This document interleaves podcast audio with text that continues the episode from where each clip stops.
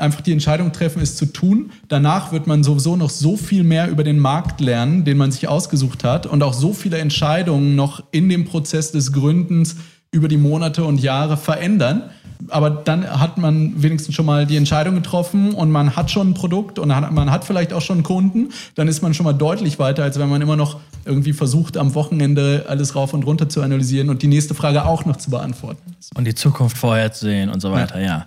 Dieses einfach machen, das kommt so oft in meinem Podcast. Vielleicht sollte ich ihn den einfach machen Podcast nennen. Ja, genau. So. Ja, Top Name.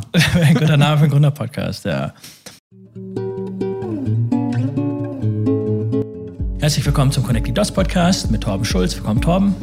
Vielen Dank. Torben Schulz ist Co-Gründer und COO von Rose, einem Spreadsheet-Anbieter mit Sitz in Berlin und Porto. Rose ist eine Alternative zu Excel von Microsoft und Google Sheets. Torben hat für Rose mittlerweile 21 Millionen Euro in drei Finanzierungsrunden eingeholt. Und Torben hat heute Geburtstag. Ich wünsche dir alles Gute. Herzlichen Glückwunsch. Ja, Dankeschön. Rose, habe ich gelesen, war nicht immer Rose, also R-O-W-S für die, die gerade nur zuhören. Ja. Ähm, kannst du uns durch die Gründungsgeschichte deines Startups führen? Ihr hattet mal einen anderen Namen und eine, eine andere Geschäftsidee, richtig? Also die Geschäftsidee hat sich eigentlich nicht so sehr geändert. Wir wollten äh, von vornherein äh, eine äh, moderne Spreadsheet-Alternative äh, bauen, sodass äh, sozusagen die Business-User äh, oder Leute, die also im Büro arbeiten an Marketing, an Operations, an ähm, äh, Finanzen, äh, Vertrieb und so weiter, dass die eben mehr Dinge auch äh, äh, selbst machen können, ohne jetzt auf Entwickler angewiesen zu sein. Ähm, wir haben gegründet äh, vor über fünf Jahren. Ähm, Ganz kurz lief das unter dem Projektnamen Equals Magic, weil ähm, die ähm, beim Gleichheitszeichen in einem, in, einer, in einem Spreadsheet, also daher Equals, mhm. ähm, immer die Magie anfängt, ja, sozusagen die Kraft des Spreadsheets äh, yeah. kommt. Ähm, dann haben wir aber äh, gegründet unter Dash Dash. Ja.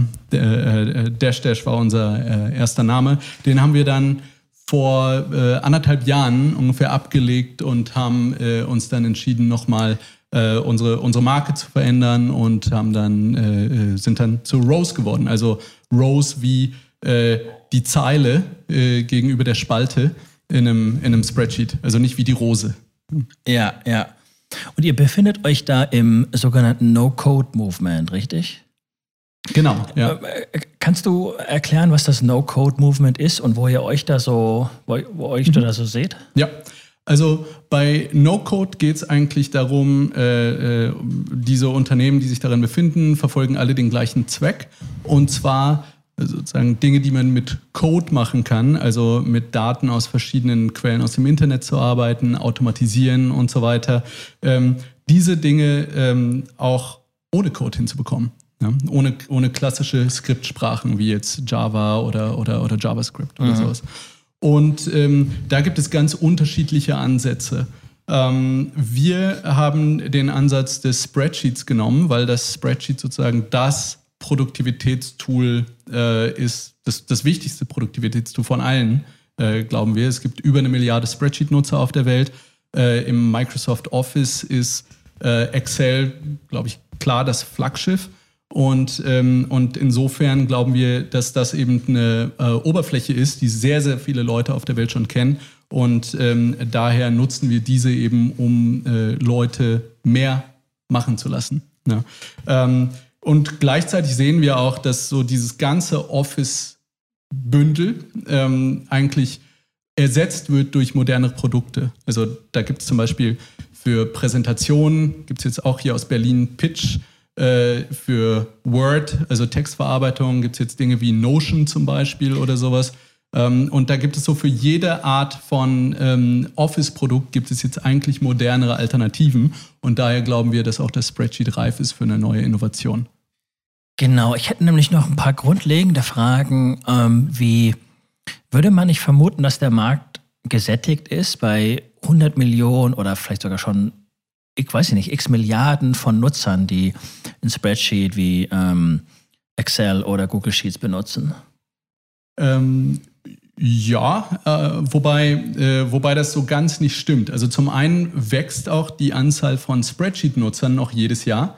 Immer wenn, noch. Ja, ja, mit Sicherheit. Also mhm. äh, auch wenn ähm, äh, äh, hunderte von Unternehmen daran arbeiten, äh, Prozesse zum Beispiel aus Spreadsheet rauszuführen in vertikale Software, gibt es so gut wie niemanden, der ohne Spreadsheets arbeitet. Ja, der, die, die, äh, fast jeder Prozess fängt in einem Spreadsheet an und hört in der Analyse am Ende auch wieder einem Spreadsheet auf. Ja, dazwischen wandern die Zahlen vielleicht durch irgendwelche anderen Systeme noch. Ja, und dann lädt man die irgendwie als CSV-Datei runter und, äh, und am Ende ist man wieder in Excel oder, oder Google Sheets. Ja.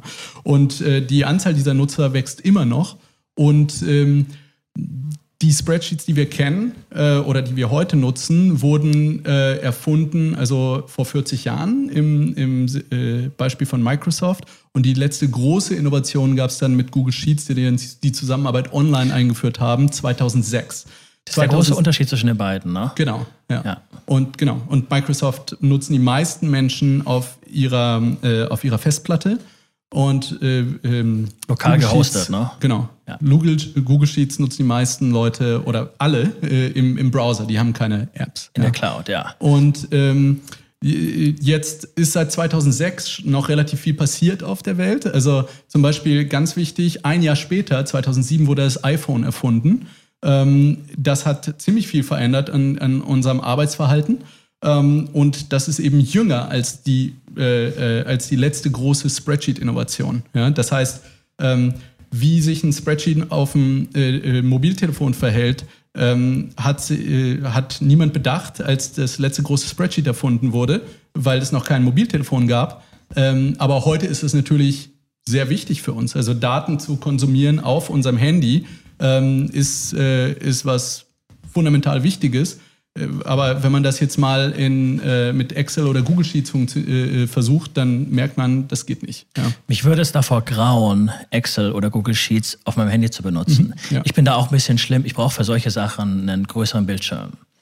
Ähm, hat man das dann mit Rose, mit deinem Produkt mehr, dass man das auf dem Handy ähm, gut verwenden kann? Oder anders gefragt, was ist wenn wir jetzt das Distinktionsmerkmal, das Unterscheidungsmerkmal ähm, äh, lokal gehostet und Cloud hatten zwischen Excel und Sheets, mhm. was ist dann das große Unterscheidungsmerkmal oder die Unterscheidungsmerkmale zwischen Rose und auf der anderen Seite Excel mhm. und Google Sheets? Ja, also da gibt es im Grunde genommen zwei Dinge. Ähm, das eine ist das, was ich gerade schon angesprochen habe, ähm, das Mobiltelefon, ja, oder sozusagen wie man wie man sein Spreadsheet teilen kann oder wie man zusammenarbeiten kann. Da hat Google Sheets schon einen großen Schritt gemacht, äh, wie man im Spreadsheet selbst äh, äh im, im äh, Browser äh, zusammenarbeiten kann. Das hat es möglich gemacht. Aber mit Rose kann man sein Spreadsheet in eine Website verwandeln oder in eine äh, sogenannte Web-App verwandeln. Das heißt, das ist dann für den Konsumenten des Spreadsheets, also sagen wir mal, du, ent, du schreibst eine Gästeliste für eine Party und teilst die mit deiner Frau, dann ähm, würde sie das jetzt nicht mehr in einem Spreadsheet sehen, sondern einfach als eine Webseite. Klingt ja. sehr nach einem Use Case aus deinem Leben. Äh, äh ja, richtig. ja, äh, genau. Und, äh, oder äh, du bist ein Marketing Manager und willst einen Report über, äh, über die Website Analytics teilen mit deinem Team oder mit deinem, mit deinem Management dann äh, könntest du das auch über äh, in, eine, in, eine, Webseite verwandeln, wo du dann eben die, die Charts, äh, Charts schön auch auf einem Telefon sehen kannst oder diejenigen, die es dann konsumieren müssen. Und das ist dann kein Spreadsheet mehr. Ja. Und das ist eben durch Rose möglich. Das zweite ist, ähm, es Seit 2006 äh, gibt es unheimlich viele SaaS-Tools. Also äh, früher haben wir immer eher in monolithischen Systemen äh, gearbeitet. Jetzt äh, hat jeder, glaube ich, fünf bis zehn verschiedene Tools, die alle irgendwie miteinander kommunizieren müssen. Nur ganz kurz, äh, SaaS steht für Software as a Service. Ja, das klar, genau, ja. sorry. Ja. Nein, nein, alles gut. Ähm, äh, also das ist alles webbasierte Software und die Daten müssen von einem Tool ins nächste fließen. Ähm, und äh, das funktioniert über Datenschnittstellen oder APIs. Ja. Und äh, äh, mit Rows kann man eben auch äh, über Formeln, also ohne mit Spreadsheet-Formeln wie Sum oder Summe äh, äh, und ohne Code kann man eben mit diesen Daten auch arbeiten. Genau. Nochmal zurück zum ersten äh, Unterscheidungsmerkmal. was ich daran interessant finde, ich habe das auch bei ein paar anderen Apps ähm, beziehungsweise Anbietern gesehen. Notion wird zum Beispiel von Techies sehr gern verwendet, um so eine Liste von ähm, äh, das ist mein ähm, Equipment, das ist mein Setup. Das habe ich hier aufgelistet und das teilen die dann auf Twitter oder so. Und der Link kann dann auch nochmal weiter kursieren. Mhm. Und analog dazu könnte man das mit Rose auch so machen. Ne? Ja, genau, absolut. Ja, das ist dann. Und würde das nicht auch ein ganzes Stück weit so ein Teil von der eigenen Homepage ersetzen, wenn man so ein Set von Daten ähm, als wie so ein Aushängeschild verwendet oder so. Gäbe, ja. es, gäbe es da, kannst du es nochmal da ein bisschen durchführen, was konkret gäbe es für Use Cases, mhm. Wenn jemand zum Beispiel so ein, ein Unternehmen oder eine Privatperson oder wer auch immer ähm, so ein Spreadsheet teilen möchte? Ja. Ähm, also gut, das eine jetzt im Privaten angefangen, selbst äh, äh, Listen oder äh, äh, wie, wie Gästelisten, Einkaufslisten, Checklisten, die man auch äh, äh, abhaken kann mit, mit Checkboxen oder sowas, die man mobil nutzen möchte. Ähm, das wäre, glaube ich, ein ganz einfacher Use Case, weil, weil es eben den Vorteil hat, dass es besser aussieht, mobil leicht zu lesen ist, leicht zu nutzen ist. Es gibt dann auch äh, tatsächlich so ähm, Felder oder Elemente, die man einfügen kann für den Nutzer, also sowas wie Dropdown-Menüs, ähm, äh, äh, Datenpicker, ähm, Checkboxes, Buttons und sowas, die kann man eben in sein Spreadsheet einsetzen, um dann diese, die, äh, das später als Web-App gut nutzbar zu machen. Mhm. Ähm, das, ein zweites Beispiel wäre zum Beispiel wenn man sein Aktienportfolio oder vielleicht sein Kryptoportfolio oder sowas verfolgen möchte. Das teilen die Leute das, sehr gern. In was für Kryptosachen habe ich investiert? Ja, ja. Also selbst, selbst wenn sie es nicht teilen, dann können sie erstmal, äh, dann können sie erstmal für sich selbst eine App bauen, die sie dann äh, äh genau so, wie sie es, wie sie es haben möchten und äh, komplett eben customized, wie man es in einem Spreadsheet eben machen kann, äh, genau die Charts bauen, die ihnen irgendwie wichtig sind, ja, und dann, und dann verfolgen, wie sich ihr Portfolio entwickelt hat.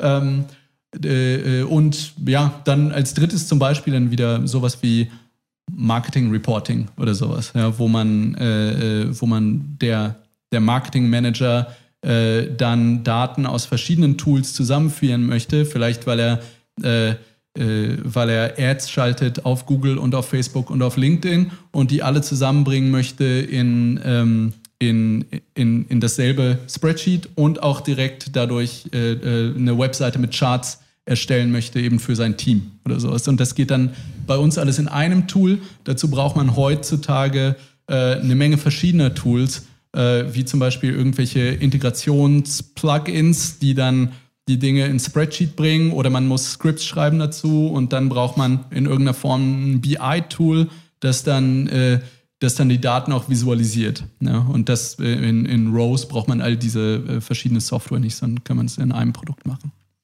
Ich finde noch folgende zwei Punkte spannend, nämlich erstens, ähm, wieso machst du das überhaupt? Und zweitens, ich werde die Frage gleich noch konkretisieren, und zweitens, wie habt ihr Investoren davon überzeugt? Um der erst, die erste Frage mal ein bisschen zu frame, ich habe mal recherchiert, Big Tech Companies als Konkurrenz. Das bedeutet in dem Fall, Microsoft hat im Jahr 2021 168 Milliarden äh, Dollar Umsatz äh, verzeichnet, Google 257 Milliarden. 750 Millionen bis 2 Milliarden Menschen verwenden Google Sheets oder Excel. Ähm, ist es nicht ein völliger Wahnsinn, was, was, was, was ihr da macht? Und Du kommst ja, du warst, äh, ich habe dein CV gesehen, du warst äh, bei Roland Berger, du warst Berater. Wieso nicht einfach die Beraterschiene weitermachen, dann irgendwann in die Industrie gehen? Wieso sich den Startup-Hustle und die Konkurrenz aussuchen? Also zum einen glaube ich, also zum einen macht mir das Gründen Spaß. Ja, ich glaube, äh, äh dass, äh, dass es cool ist, ein Unternehmen aufzubauen, dass mhm. man auch irgendwie sieht, wenn man, wenn man Mitarbeiter einstellt, mit seinen Mitarbeitern spricht und, äh, und wirklich versucht, an was Großem zu arbeiten. Das ist was, was mich irgendwie, was mir viel Spaß macht. Ähm, also auf jeden Fall mehr Spaß macht als zum Beispiel die Beratung. Äh, äh die, die Beratung war, äh, war auch interessant und ich mhm. habe viel gelernt dort, aber in, irgendwann wollte ich nicht mehr bei der, nach der Empfehlung nach Hause gehen, äh, sondern ich wollte sozusagen Entscheidungen treffen und dafür auch gerade stehen müssen. Ja? Lustig, und, ja. äh, und, mhm. und, und das macht äh, als Gründer deutlich mehr Spaß. Ähm, dann äh, warum so eine Art von Geschäftsmodell? Ich finde, also mir geht es grundsätzlich relativ gut, ja, da bin ich, bin ich glücklich drüber und ich finde immer, wer sollte Risiken eingehen auf der Welt, wenn nicht ich, ja, also äh, ich äh, lebe irgendwie relativ sicher, ich kann ins Restaurant gehen, mein, meinen Kindern geht's gut und, äh, und ich glaube halt, ich kann diese Arten von Risiken äh, eingehen und es gibt ja sogar ähm, Kapitalgeber, die auch solche Risiken suchen, äh, so dass man sich währenddessen mhm. sogar noch in irgendeiner Form Gehalt zahlen kann, wenn es vielleicht auch nicht das Gehalt ist, das man irgendwo in einem Großkonzern verdienen würde. Aber dafür hat man deutlich mehr Spaß und man kann zumindest versuchen, tatsächlich die Welt zu verändern. Ja? Also ähm, das ist jetzt nicht hundertprozentig sicher, dass das passieren wird, aber, äh, aber ein Versuch ist es allemal wert. Und dann der dritte Punkt, warum sich mit den größten Unternehmen dieser Welt anlegen. Buchstäblich ähm, die größten ja, sind, also Apple, okay, ja, aber, aber ja, es sind genau. tatsächlich mit die größten ja. Unternehmen der Welt. Ähm, auch die verdienen Konkurrenz, ja. Also es ist ja, es Stimmt. ist ja, es ist ja tragisch, dass äh, die sich dass, nicht aufkaufen lässt. Dass, genau, äh, dass, äh, dass Spreadsheets äh, ein Duopol fast ist auf der auf der Welt von diesen zwei Riesenunternehmen und, äh, und wie gesagt, wir sehen, dass dies, diese Office-Suite äh, auseinanderfällt. Also das merkt man zwar vielleicht noch nicht so stark, aber ich glaube, in zehn Jahren zum Beispiel wird man das wesentlich stärker merken, werden wesentlich mehr Leute modernere Tools nutzen auf der Welt. Und äh, davon wollen wir eins sein. Und wir glauben daran, dass es, dass es diese Möglichkeit tatsächlich gibt. Und am Ende sind diese Unternehmen ähm, vielleicht irgendwann auch ein bisschen langsam, äh, äh, wenn es dazu kommt, auf neue Herausforderungen wie unsere zu reagieren. Also als Beispiel dazu zum Beispiel Slack, ähm, äh, das ja relativ bekannt ist jetzt als, als Chat-Software und von sehr, sehr vielen Unternehmen genutzt wird. Ähm, die äh, haben sehr viel Erfolg gehabt und irgendwann, als es dann sehr, sehr spät wurde, wurde es für Microsoft zur Priorität, etwas dagegen zu unternehmen. Ähm, und dann kam Microsoft Teams auf den Markt. Microsoft ist wirklich also eine beeindruckende Firma und absolut nicht zu unterschätzen. Die haben eine, eine äh, Distribution, von der man nur träumen kann. Eine was? Eine Distribution, also und auch eine Vertriebsmannschaft, die einfach ja. extrem stark ist. Ähm, und insofern möchte ich die keinesfalls unterschätzen als, als mhm. Konkurrenten. Mhm. Ähm, aber äh, Slack zum Beispiel hat dann natürlich unter äh, dem Launch von Microsoft Teams sehr gelitten. Aber am Ende war es immer noch ein Exit von, äh, ich glaube, 40 Milliarden Dollar oder sowas, was jetzt nicht so schlecht ist. Und die haben auch nicht an Microsoft verkauft, sondern an, an Konkurrenten. Also ja. an Salesforce in dem Fall. Salesforce, stimmt, ja. ja. ja. Und wie nennst du, du hast schon ein bisschen den Markt beschrieben. Wie nimmst du da den ähm, Markt wahr, beziehungsweise wie ähm, habt ihr euch auf dem Markt ähm, positioniert, um euch einerseits ne, vielleicht als der ähm, vielversprechende Underdog, der es mhm. mit den Großen aufnimmt, zu ähm, positionieren? Wie, ja. wie seid ihr daran gegangen, strategisch? Also grundsätzlich wollten wir, ähm, und das ist eine sehr gute Frage, ich glaube, auf die ähm, ist es extrem schwierig, die eine richtige Antwort zu finden oder die eine richtige Antwort gibt es nicht, ja? weil man immer sich fragt, ähm, inwiefern positionieren wir uns horizontal, also als Spreadsheet, versus vertikal als Lösung für Marketing Reporting oder als Lösung für Datenanreicherung für den Vertrieb oder, oder irgend sowas. Ja. Mhm. Für uns, es war, uns war es immer wichtig, uns als Spreadsheet zu positionieren, weil wir das sozusagen strategisch nie aufgeben wollen, dass wir tatsächlich ein, ein Spreadsheet für jedermann sind oder für potenziell irgendwie eine Milliarde Nutzer auf der Welt. Ja. Ähm, und, äh, und insofern haben wir das nie aufgegeben. Aber ähm, und äh, dann haben wir relativ lange daran rumgefeilt, wie wir sozusagen unsere, unser, die Vorteile, die wir bringen, darüber hinaus noch darstellen können oder, oder auch die richtigen ähm, äh, Vorteile für die richtigen Nutzer, die wir eben akquirieren können, äh, äh, darstellen. Das ist ehrlich gesagt immer noch nicht abgeschlossen, aber wir sind sozusagen das Spreadsheet with Superpowers oder das, das yeah. äh, Spreadsheet mit Superkräften. Ähm, und, äh, und danach äh, erzählen wir dir davon, wofür du es nutzen kannst, also für Reporting, für Internal Tools, für, für Datenanreicherung, ähm, und warum auch. Also diese zwei Vorteile von besseres, moderneres Sharing als Web-App und, äh, und Datenverbindung, Integration. Dann ist die User Journey sozusagen, der User, die Userin weiß, ah, ich brauche ein Spreadsheet, ich suche mich um nach einer Lösung, ah, ich bin auf Rose gekommen, wie kann ich das jetzt genau damit machen? So ungefähr? Ja, also die, die, äh, ich glaube, Menschen kommen zu uns entweder durch, äh, äh, durch Mund-zu-Mund-Propaganda, also tatsächlich Word of Mouth, oder weil sie über uns in der Presse lesen oder, oder über Newsletter, also in den Tech-Newslettern von uns erfahren. Ähm, und ja, je nachdem, wer sie sind, haben sie entweder schon ein spezifisches Problem, von dem sie glauben, das mit Rose lösen zu können, dann, ähm, dann äh, oder sie wissen es halt noch nicht. Was uns sehr hilft bei der Aktivierung sozusagen sind dann Templates zum Beispiel. Also wir haben dann Templates sind bei uns vorgebaute Spreadsheets.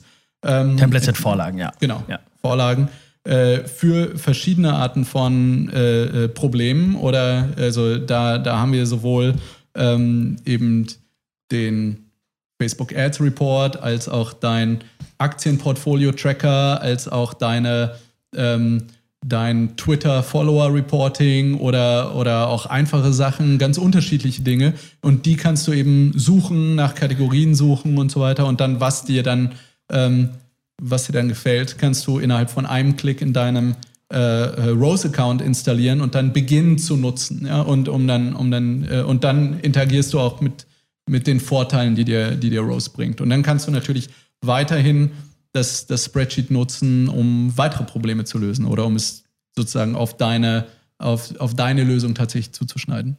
So könnt ihr dann auch sehr gut sozusagen in der vertikalen Werbung dafür machen, ne? Auf Social Media. Genau. Also ja. sehr themenspezifisch. Ja. Ähm, ich habe auf LinkedIn ein paar Beispiele davon gesehen. Helfen mir auf die Sprünge. Was sind da so Beispielposts, wo ihr den Leuten zeigt auf LinkedIn, hey, das könnt ihr mit unserem Produkt ganz konkret machen, mhm. inhaltlich? Also wir haben da zum Beispiel äh, gepostet über ähm, also wir haben teilweise Case Studies, wie machen, wie nutzen zum Beispiel äh, Vertriebler ähm, Rose zur Datenanreicherung? Wie nutzen Mar äh, wie nutzt ein Marketing-Team Rose als Reporting-Lösung oder, oder sowas?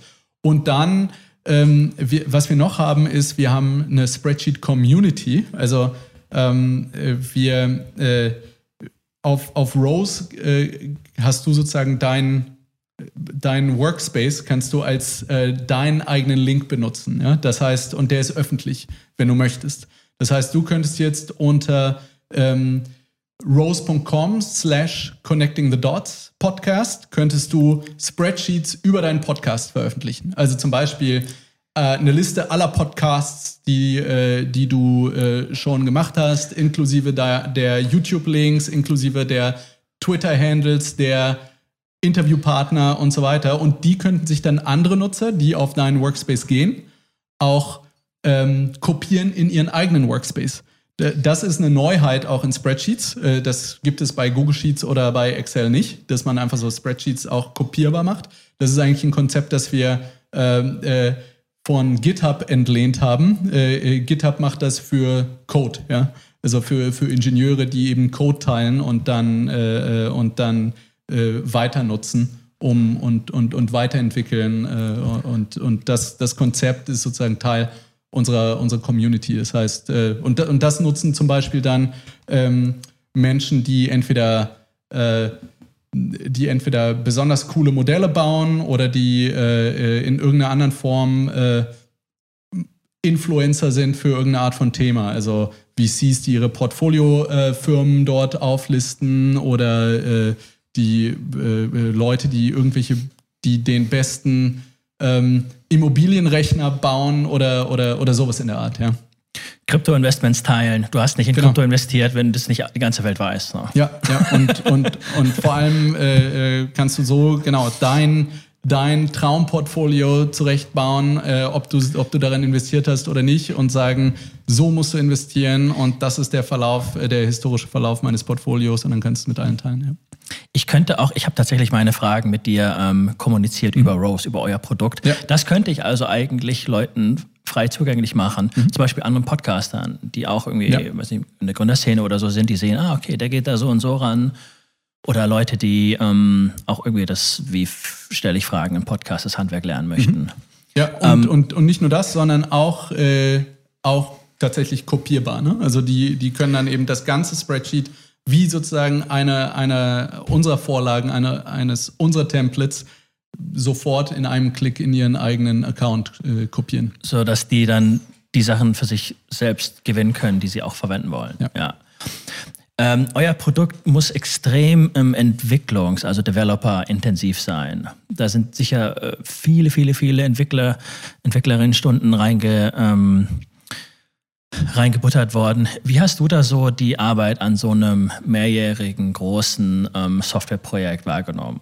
Äh, um ehrlich zu sein, äh, ist, dauert es wirklich sehr lange, diese Art von Produkt zu bauen. Ne? Und ähm, weil man einfach äh, diese, diese horizontale Software, Produktivitätssoftware, die eben für verschiedene Anwendungsfälle, also sowohl für eben den Operations Manager, den Marketing Manager, den Aktienanleger und sowas interessant sein soll, ähm, das erfordert unheimlich viel Arbeit, weil das Produkt so flexibel sein muss. Und in einem Fall von einem Spreadsheet ähm, muss es, äh, sind tatsächlich die Kundenerwartungen oder die Nutzererwartungen ähm, was die Schnelligkeit des Produkts angeht, wie schnell es rechnet, wie schnell man scrollen kann, was passiert, wenn ich äh, mein Keyboard nutze, was passiert, wenn ich die Maus nutze und sowas, die sind sehr, sehr hoch. Und, und daher dauert das tatsächlich super lange. Und ja, also was, was, was lerne ich daraus? Das, ähm, äh, ich glaube, äh, geduldig sein ähm, ist, ist tatsächlich wichtig und ich habe viel über meine Fähigkeit, geduldig zu sein gelernt. Ich bin an sich ein sehr, ungeduldiger Mensch. Ähm, und ähm, und ich glaube auch, sozusagen am Ball zu bleiben und nicht aufzugeben. Also, ähm, äh, wie heißt es auf Deutsch? Persistence. Ja, also äh, das äh, oder Widerstandsfähigkeit.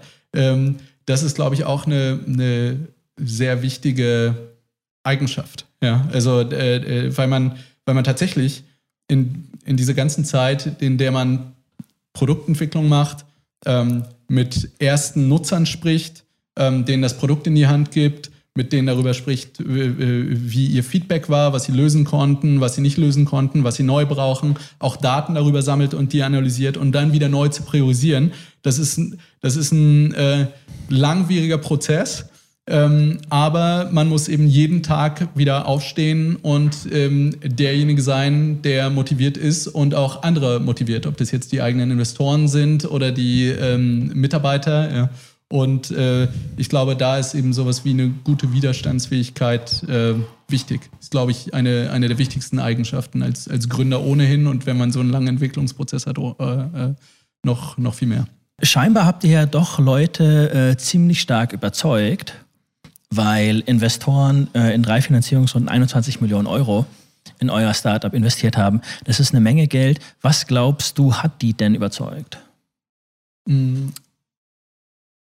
also was, was an Rose überzeugt, ist äh, tatsächlich erstmal der, der Markt, ja? also oder die Marktgröße. Ähm, es, man muss normalerweise immer darüber reden, wie groß ist denn der Markt, ja? Und äh, wenn, wenn wir sagen, es gibt äh, über eine Milliarde Spreadsheet-Nutzer auf der Welt, dann ist das Thema eigentlich schon mal erledigt, ja. Und das ist was, äh, was sozusagen unser unser äh, äh, Produkt und auch unser Startup so attraktiv macht für, für Investoren. Das heißt, äh, wenn es jemand schafft, ähm, diese Dominanz von Google und Microsoft zu durchbrechen, dann kann das Unternehmen sehr, sehr groß werden. Ne? Und, und das nur mit diesem einen Produkt alleine. Ähm, und das macht es attraktiv. Und dann stellen sich Investoren, glaube ich, die Frage, wie hoch äh, ist die Wahrscheinlichkeit, dass dieses Team, das vor mir steht, mit diesem Produkt anfangen, das es mir präsentiert, das auch tatsächlich schafft. Ja.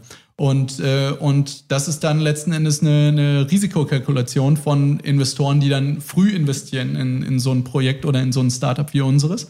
Und äh, ja, da haben wir offenbar äh, das nötige Quäntchen Glück gehabt oder vielleicht Gute Arbeit auch die geleistet, das kannst du auch mal sagen.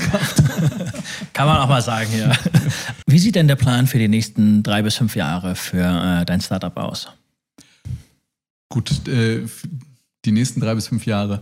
Ähm, wir konzentrieren uns derzeit absolut auf unser, unser Nutzerwachstum. Ja? Also äh, dabei ist es auch erstmal zweitrangig, ob das bezahlende Nutzer sind oder, oder die Leute, die kostenlose Ver Version nutzen. Ähm, insofern, das ist unsere Top-Priorität.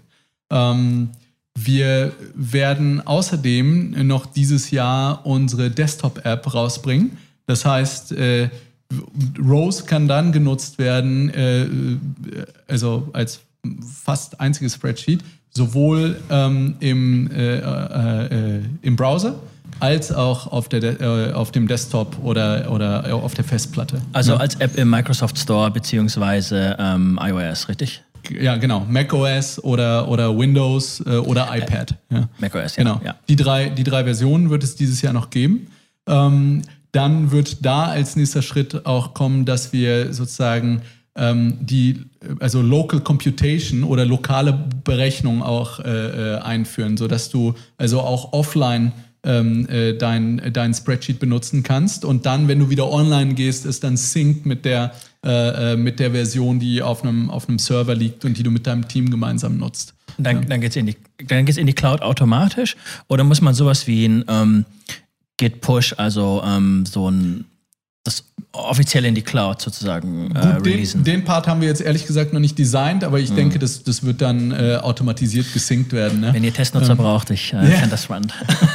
also der Vorteil ist dann einfach, dass man einen Offline-Modus hat und natürlich, dass man auch äh, lokal auf seinem Computer einfach deutlich schneller rechnen kann, als, äh, als wenn man, wenn das über Server in irgendein anderes Land geht und, und, und, und wieder zurück. Ja. Ich, so. ich saß jetzt auch erst vier Stunden in der Bahn und das äh, Internet hat da nicht funktioniert. Ne? Ja. Das ist tatsächlich ja. ein sehr konkreter Use Case für viele Leute. Ja. ja. Und das ist zum Beispiel auch einer, den Google Sheets jetzt, dafür hat Google Sheets jetzt keine Lösung. Ja. ja. Und bei Excel äh, muss man sich entscheiden, ob man jetzt die, äh, äh also, äh, die Web-Version nutzt oder, oder die downloadbare äh, Version. Ähm, so, und dann wird es bei uns nächstes Jahr tatsächlich darum gehen, die Features zu, ähm, zu entwickeln, für äh, äh, die wir letzten Endes auch bezahlt werden möchten. Ja? Ähm, das ist dann sowas wie äh, Version History, mehr, äh, äh also Versionskontrolle oder Versionshistorie, mehr, ähm, mehr Kontrolle tatsächlich, wer was machen kann in dem, äh, in dem, in dem Workspace oder selbst in dem Spreadsheet. White Labeling, also äh, diese Web-Apps, die du, die du teilst oder die du vielleicht auch irgendwo an, einfügst, sagen wir auf deiner Webseite oder in einem Notion oder sowas, dass du da, dass das nicht unbedingt Rose gebrandet sein muss oder, oder sogar deiner, deiner eigenen also Identität oder Corporate Identity entspricht. Mhm. Ja. Das sind halt Features, die haben wir jetzt noch nicht entwickelt, weil für uns die Monetarisierung oder die Umsatzentwicklung noch keine Priorität hat. Aber das ist was, was nächstes Jahr mit Sicherheit dann zur Priorität werden wird und dann werden wir so ein neues Pricing auch ähm, äh, äh auf, den, auf den Markt bringen. Ne? Und dann äh, wird, wird das sozusagen immer mehr äh, Priorität bekommen. Und dann über die Zeit ähm, wird, äh, äh, ist es eine Entwicklung von Unternehmen wie unseren, dass sie sozusagen, was die Kundengröße angeht, dann sozusagen nach und nach nach oben wachsen. Also zuerst sind es in der, in der Regel kleinere Tech-Startups und irgendwann äh, werden es eben auch Großunternehmen, die dann, ähm, die dann äh, anfangen, die Lösung zu nutzen, weil man eben das entsprechende Pricing hat, ähm, äh, die entsprechenden Features auch, was Security angeht, was, ähm, was äh, sozusagen die Permissions angeht die, äh, und, und so weiter, was eben äh, auch für Großkonzerne sehr relevant ist. Vielleicht sogar andere Hosting-Optionen oder, mhm. oder sowas. Ja. ja. White Labeling, da, da können sich vielleicht äh, manche nichts vorstellen. Ein typischer White Labeling Use Case ist, wenn man zum Beispiel WordPress oder ein anderes CMS verwendet, also auch ein No-Code-Tool, um eine Homepage zu bauen, dann hat man unter den ersten ein, zwei Tarifen immer noch ganz unten stehen, ähm, powered by WordPress. Mhm. Ja. Wenn man ein bisschen mehr Geld bezahlt, dann kann man einstellen, dass das nicht mehr da steht und dann sieht es aus wie eine Seite, die man komplett selbst gemacht hat und die man komplett, komplett selbst gehört. Ja, genau. Oder wenn, wenn du jetzt, äh, sagen wir mal, äh, ein paar Charts auf deinem, auf deinem Blog äh, äh, einfügen möchtest und die, und die Charts sind immer aktualisiert durch das dahinterliegende äh, Spreadsheet, ähm, dann möchtest du vielleicht die kostenlose Version nutzen und da steht dann noch Rose drauf Oder du möchtest, dass da nicht mehr Rose draufsteht, äh, sondern dass es sozusagen mehr in die Identität deines Blogs äh, äh, sich, sich einpasst und dann würdest du dafür bezahlen wollen. Ja, oder das, das, das Gleiche auch, was dann äh, sozusagen Unternehmen, die vielleicht die, die Charts an ihre Kunden schicken oder sowas und dann möchten, dass eben die Charts genauso aussehen wie, wie, äh, wie also ihr Unternehmenslogo tragen und nicht mehr Rose. Ja, das ist so ja, der, ja. der Fall. Du hattest schon ein bisschen was zu dir ähm, beim Gründen erzählt, wie du das so erfährst. Ne? Das dauert auch mal lange und wenn man ähm, auch mal ungeduldig ist, dann äh, ist es, ist es ähm, schwierig oder einfach eine Umstellung. Äh, du meintest in einem Vorgespräch auch, dass du kein klassischer Gründer bist. Inwiefern bist du kein klassischer Gründer? Also, was ich damit meine ist, ich, war, ich bin nicht, glaube ich, als Gründer auf die Welt gekommen. Ja, also mein, mein persönlicher Hintergrund ist eher gründungsfern, würde ich sagen. Also ähm, was irgendwie beschränkte Haftung angeht oder sowas, war, äh, war für meine Familie, glaube ich, immer äh, eher ein Rätsel. Ja. Und ich bin erst so nach und nach äh, in, in, in, äh, zur Gründung gekommen. Also nach dem, erstmal habe ich studiert, ähm, nach dem Studium mir erstmal was gesucht, was mich irgendwie flexibel hielt und wo ich lernen konnte, aber wo ich nicht direkt äh, äh sozusagen gründe und dieses Risiko eingehe. Ähm, weil ich glaube ich schlichtweg auch das Risiko überschätzt habe. Aber, aber ich war damals einfach nicht so weit und daher bin ich als erstes in die Beratung gegangen. Und dann irgendwann bin ich dann, als ich 32 war, tatsächlich, ähm, habe ich dann das erste Mal gegründet. Ja. Und es gibt eben Leute, die so, ähm, die, also das sind vielleicht die, die, die Gründer aus dem Bilderbuch oder, oder aus, äh, aus dem Fernsehen, die sind als Gründer geboren, mit 16 äh, haben sie schon ihre ersten Geschäfte oder programmieren irgendwas im, im, im Keller und, äh, und verkaufen es äh, und äh, die können eigentlich nichts anderes machen. Also die würden auch ihr ganzes Leben niemals in einem Unternehmen arbeiten. Und das hat man also ich glaube, dass meine Geschichte hoffentlich auch viele andere Leute, die irgendwie über das Gründen nachdenken, äh, äh, ein bisschen ermutigen kann, äh, das einfach zu machen. Ja? Weil es ist an sich nichts, wofür man geboren sein muss. Ich glaube, das kann man tatsächlich lernen und, äh, und sich auch mit, mit dieser Risikokalkulation, die dahinter steht, einfach anfreunden. Das ist eigentlich äh, interessant, wie oft man ähm, Berater hat, die dann ein Startup gründen und daraus wird dann auch was. Wir haben auch in Frankfurt ein paar Erfolgsstories, also Clark zum Beispiel, Emma.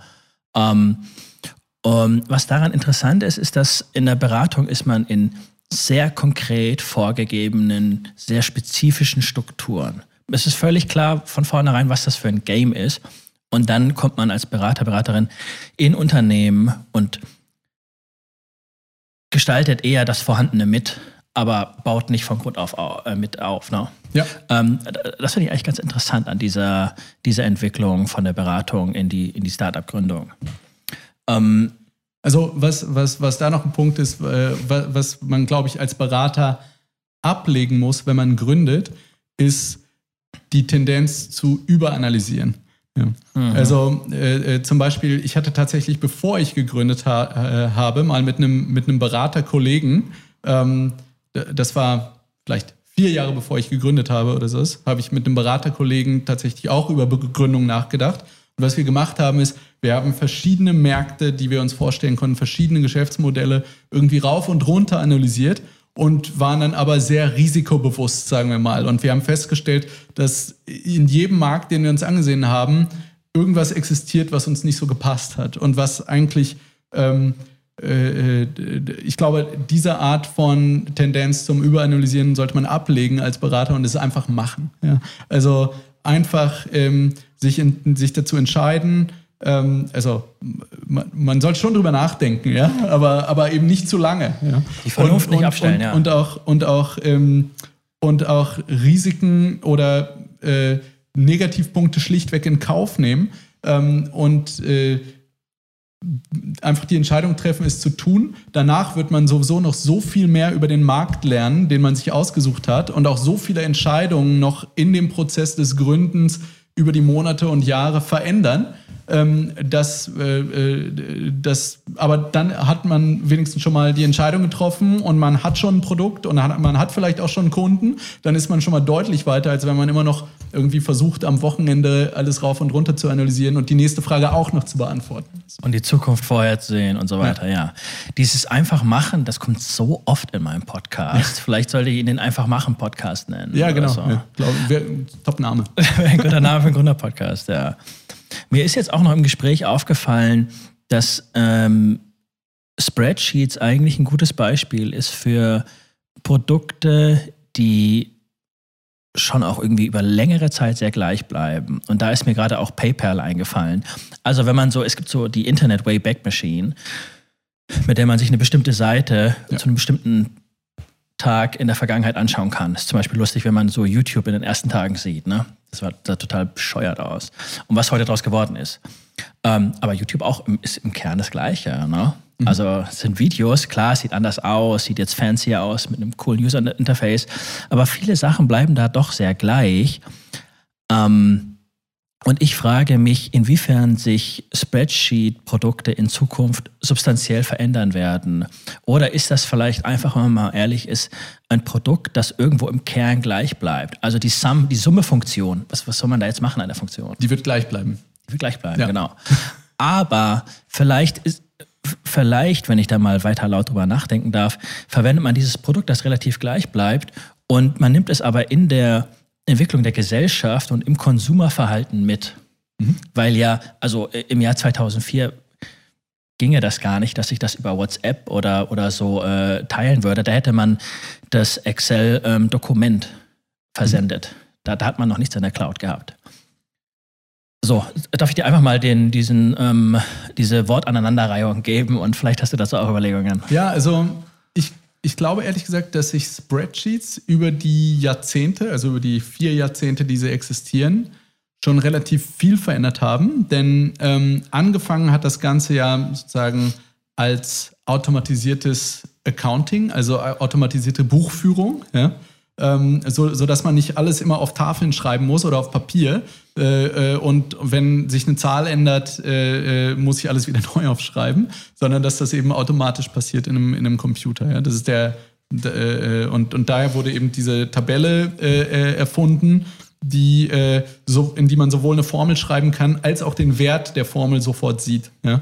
Und ähm, danach hat sich das aber entwickelt in tatsächlich Finanzplanung zur Modellierung, weil dazu bessere Formeln erfunden wurden. Dann äh, kam dann irgendwann Google Sheets mit der äh, Zusammenarbeit im Spreadsheet. Deshalb ist es jetzt so, so für ähm, als tatsächlich Content-Management-System zur Projektplanung, für äh, teilweise auch für Reporting in irgendeiner Form und sowas. Es wird also für alle möglichen Dinge heute schon benutzt. So, und ähm, ich glaube, dass sich an dem Kern von Spreadsheets nichts ändern wird und das ist sozusagen ähm, das Gitternetz von Spalten und Zeilen ähm, mit Zellen, in die man Formeln schreiben kann. Und, und, und, und die Formeln äh, werden auch einen gewissen Standard haben, ähm, mit dem man halt die üblichen Sachen machen kann. Also du hast Sum genannt oder VLOOKUP, eine sehr bekannte Funktion.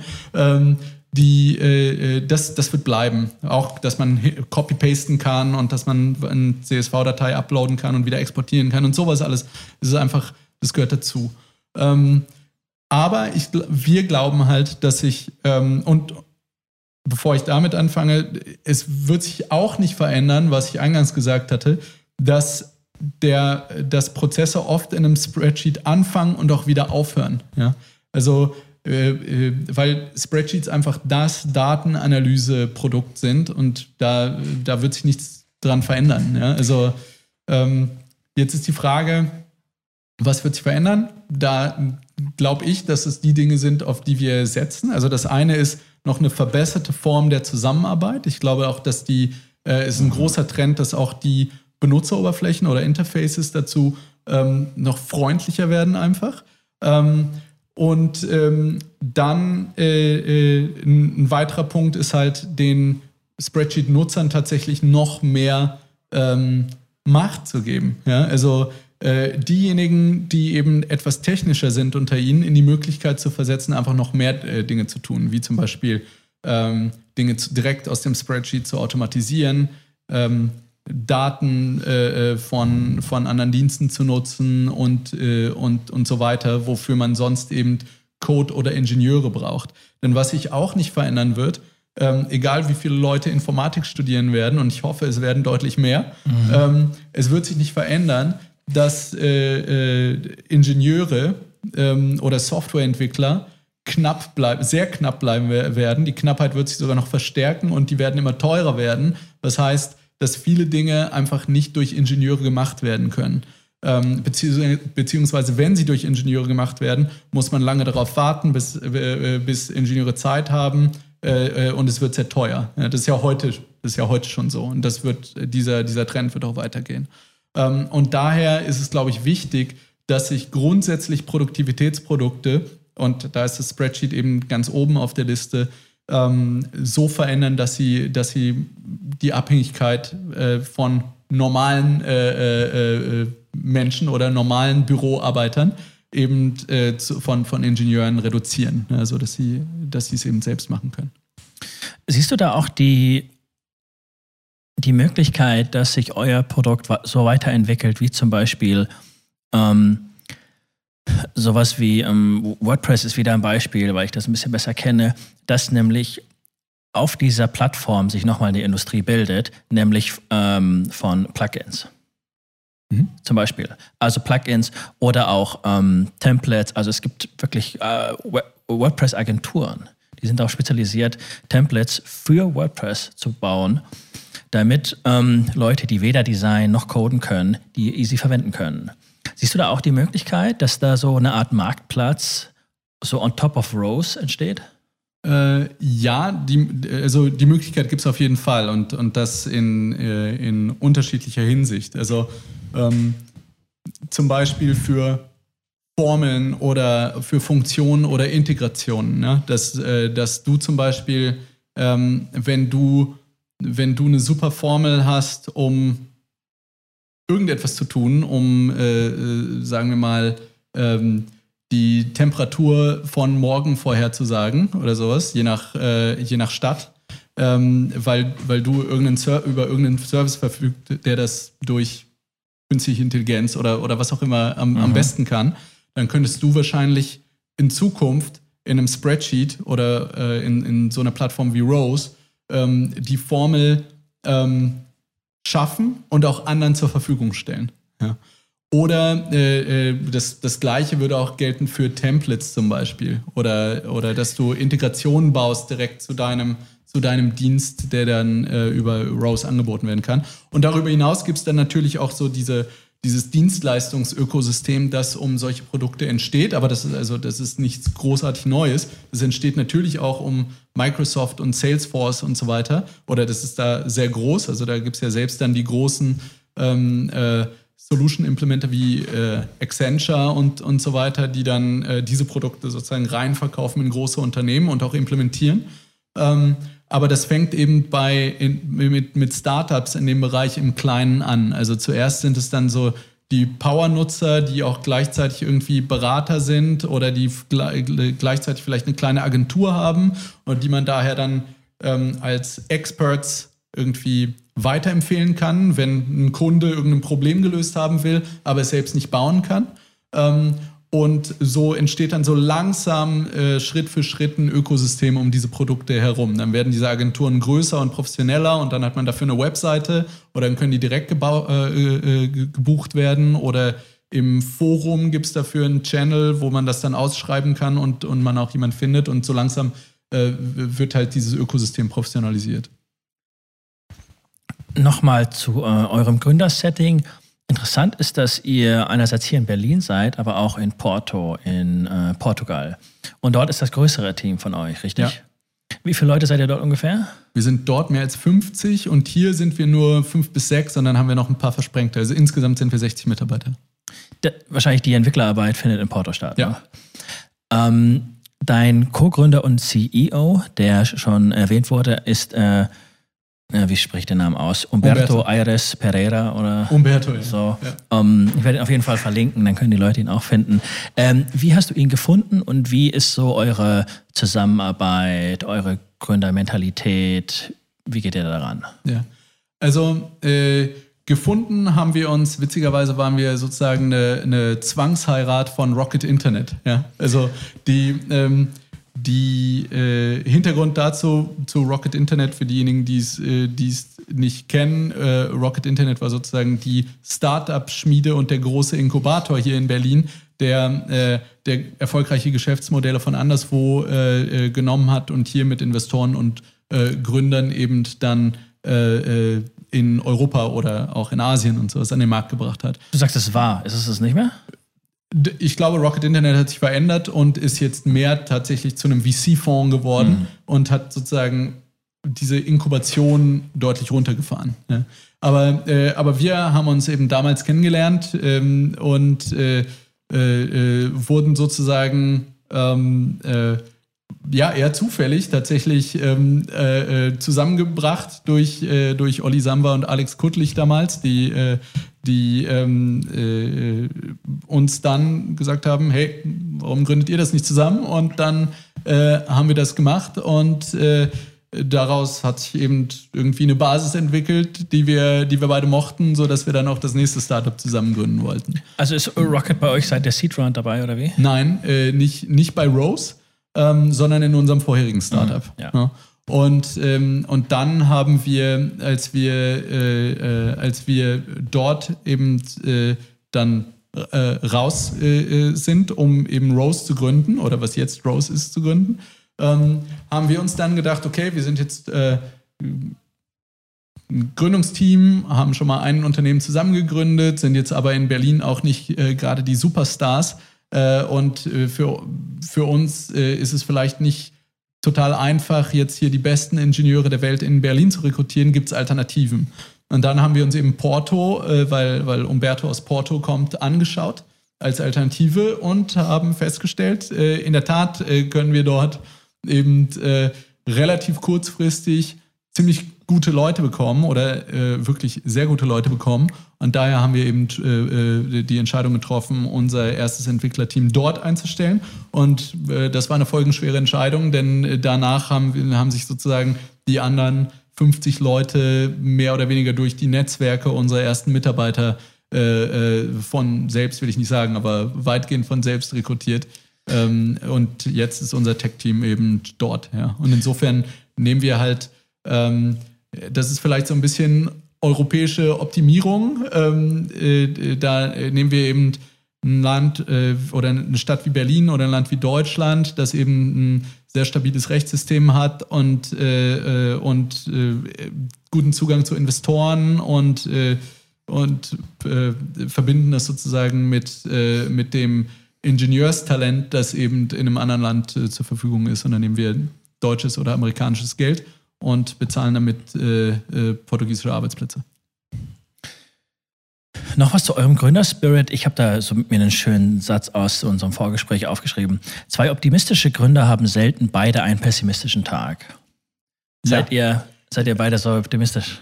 Also ähm, dazu vielleicht, ich, ich bin zum einen sehr froh, dass ich einen Mitgründer habe, weil, ähm, weil es sehr schwierig ist, finde ich, diese ganze ähm, also diesen ganzen emotionalen Prozess alleine durchzustehen. Gerade am Anfang ähm, ist es oft so, äh, dass man im Prinzip eine, also emotional eine Achterbahnfahrt äh, äh, durchlebt und teilweise aufwacht und äh, durch jede Wand springen kann, äh, weil man, weil man äh, glaubt, man erobert jetzt sofort die Welt und dann aber auch wieder in Loch, in, in, in Loch fällt und sich denkt und, und einfach Zweifel hochkommen. Und da ist es einfach gut, ähm, wenn man zu zweit ist und sich austauschen kann, denn ähm, wir, wir sind beide Optimisten und, ähm, und, äh, und beide ehrgeizig und motiviert. Und so kann man eigentlich, kommt es nie vor, dass äh, beide gleichzeitig in, einem, in, einem, äh, in, in, in demselben Loch stecken, sondern dann kann der eine wieder den anderen rausziehen. Ja. Und grundsätzlich ist es gut als Gründer, glaube ich, eine gemeinsame Wertebasis zu haben, aber unterschiedliche Skillsets. Ja? Also, ja. Wenn die Frage jetzt nirgendwo hinführt, dann schneide ich sie raus. Wenn, äh, wenn sie äh, gut ankommt, dann äh, lassen wir es drin. Wo glaubst du in deiner Biografie, wo glaubst du, kommt in deiner Biografie der Optimismus her? Kommt das von Eltern, Geschwistern? Hast du das selbst mit der Zeit gemerkt, hey, so lebt sich einfach besser als als ewiger Pessimist? Du, ich, ich weiß es nicht. Ähm, ich, ich glaube, um mich rum, also waren einfach die meisten Leute Optimisten. Also sowohl meine, meine Eltern sind, äh, sind beide optimistisch und, äh, und äh, freuen sich auf jeden Tag und äh, versuchen aus jeder äh, Situation das Beste zu machen. Äh, das, ja, und ich glaube, das war es wahrscheinlich vor allem. Ja. Aber ich glaube auch grundsätzlich äh, äh, lebt es sich, ähm, lebt es sich als Optimist schöner und, und einfacher. Ja? Also ich, tatsächlich bei allen Problemen, die es gibt auf der Welt, äh, ist tatsächlich Hoffnung ähm, äh, äh, ja einfach mit die, die, die stärkste Kraft, finde ich. Ja. ja, und wer, wer umgibt sich schon gerade bei so einem Wahnsinnsunterfangen wie irgendwie gegen Microsoft und Google anzutreten mit äh, jemandem, der irgendwie so ein sarkastischer, zynischer Pessimist ist? Na, das ist ja irgendwie. Ja, also ne? ja. Ist auch für, wirklich ganz konkret fürs Arbeitsumfeld einfach blöd. Ne? Nee, und also Pessimisten äh, äh, gründen solche Unternehmen auch einfach nicht. Ja, ja. Das, ich sage schon vorher, was? Das ist so, das ist so, ja. Also man, man darf natürlich nicht total naiv und realistisch der, der, der Welt entgegentreten, ja, aber, äh, oder naiv und unrealistisch meine ich. Ähm, aber äh, ja, also Optimismus ist, äh, ist auf jeden Fall eine, äh, eine gute Einstellung. Ja. Mhm. Du hast über Umberto äh, wahrscheinlich auch interessante Einblicke in Portugal als Startup-Land bekommen. Ich weiß, dass Portugal auch unter Digital Nomads, äh, unter den digitalen Nomaden, die irgendwie ähm, Freelancer in zum Beispiel irgendeinem äh, Webdeveloper oder so Bereich sind, aber Vollzeit in Lissabon oder sowas wohnen. Das gibt, das gibt sehr viel, auch in der so Krypto- und so Tech- Welt, so ist Lissabon, äh, ne, die größte, die größte Webkonferenz Web findet, in, ja. Web Summit findet in Lissabon statt. Ähm, was hast du so in Erfahrung gebracht über, Liss, äh, über, über, über Portugal als Startup, als Gründer, als Techland? Ja, also zum einen ist es wirklich so, dass äh, seitdem wir gegründet haben und seitdem wir dort angefangen haben, auch einfach viel mehr ähm, äh, äh sich entwickelt hat in, in, in Portugal und vielmehr auch sozusagen die den Weg gegangen sind, den, den wir von Anfang an eingeschlagen haben. Also mein Nebenjob ist eigentlich sozusagen ähm, ja, die, die, die deutsch-portugiesische äh, Außenhandelskammer oder sowas, ja, der, der, um, um irgendwie anderen Startups beim Umzug nach Portugal oder beim Tech-Team-Aufbau in Portugal zu helfen. Ja, ich hab, Bist du da oft äh, frequentiert? Ich, ich fast jede Woche, glaube ich, spreche mit irgendjemandem, ah, wow. der, der was dazu wissen ja. möchte. Ja. Aber äh, ja, was ich über Portugal gelernt habe, ist, ähm, äh, es gibt dort äh, äh tatsächlich äh, sehr starkes Talent, glaube ich. Ich glaube, es ist wirklich, also um sowohl in Lissabon als auch in Porto, Lissabon ist natürlich die größere und internationalere Stadt, aber es gibt dort eben ähm, viele Leute, die was können und auch die, die was machen wollen. Und insofern hat sich da so eine kleine, so ein kleines Tech-Ökosystem äh, herausentwickelt. Ähm, man muss auch sagen, dass Portugal auch seine Nachteile hat, in, äh, äh, zum Beispiel was jetzt ähm, die Vorhersehbarkeit vom Recht angeht oder sowas. Oft wissen wir am, also am 31. Äh, Dezember noch nicht, wie im Januar dann äh, die neuen Steuersätze fürs nächste Jahr aussehen werden oder, äh, oder, oder, oder sowas in der Art. Ja. Oder ähm, Entwickler, die wir äh, auf einem bestimmten Visa-Programm, das äh, irgendwie Tech-Unternehmen zur Verfügung steht, nach, äh, nach äh, Portugal und nach, nach Europa bringen möchten, äh, die werden dann nicht ins Land gelassen, weil der Grenzbeamte nichts davon weiß. Oder, ähm, wow. oder, äh, oder das komische Audit der Sozialversicherungsträger oder sowas. Das ist nochmal, hat nochmal eine andere Qualität auf jeden Fall als hier in Deutschland. Ja? Also ähm, und ähm, äh, aber das ist, glaube ich, da einfach sozusagen Cost of Doing Business. Ja, und ähm, und für, für uns hat sich das auf jeden Fall gelohnt. Ich muss aber auch sagen, dass Portugal jetzt insbesondere nach der Pandemie ähm, da diesen Unterschied oder äh, was, was so diesen Kampf um Talente angeht, auch ganz klar, glaube ich, ein Fokus geworden ist. Äh, in, insofern ist es jetzt nicht mehr, glaube ich, der, das, das am besten gehütetste Geheimnis der Welt, ähm, sondern äh, auch die amerikanischen Unternehmen äh, äh, rekrutieren eben in Ländern wie Portugal. Ähm, und äh, dieser Konkurrenz muss man sich eben stellen. Also unsere, unsere Gehälter dort haben sich auch äh, stark entwickelt über, über die fünf Jahre. Aber sind das dort eher Portugiesen oder Internationals in Portugal? Also in die, die für euch arbeiten?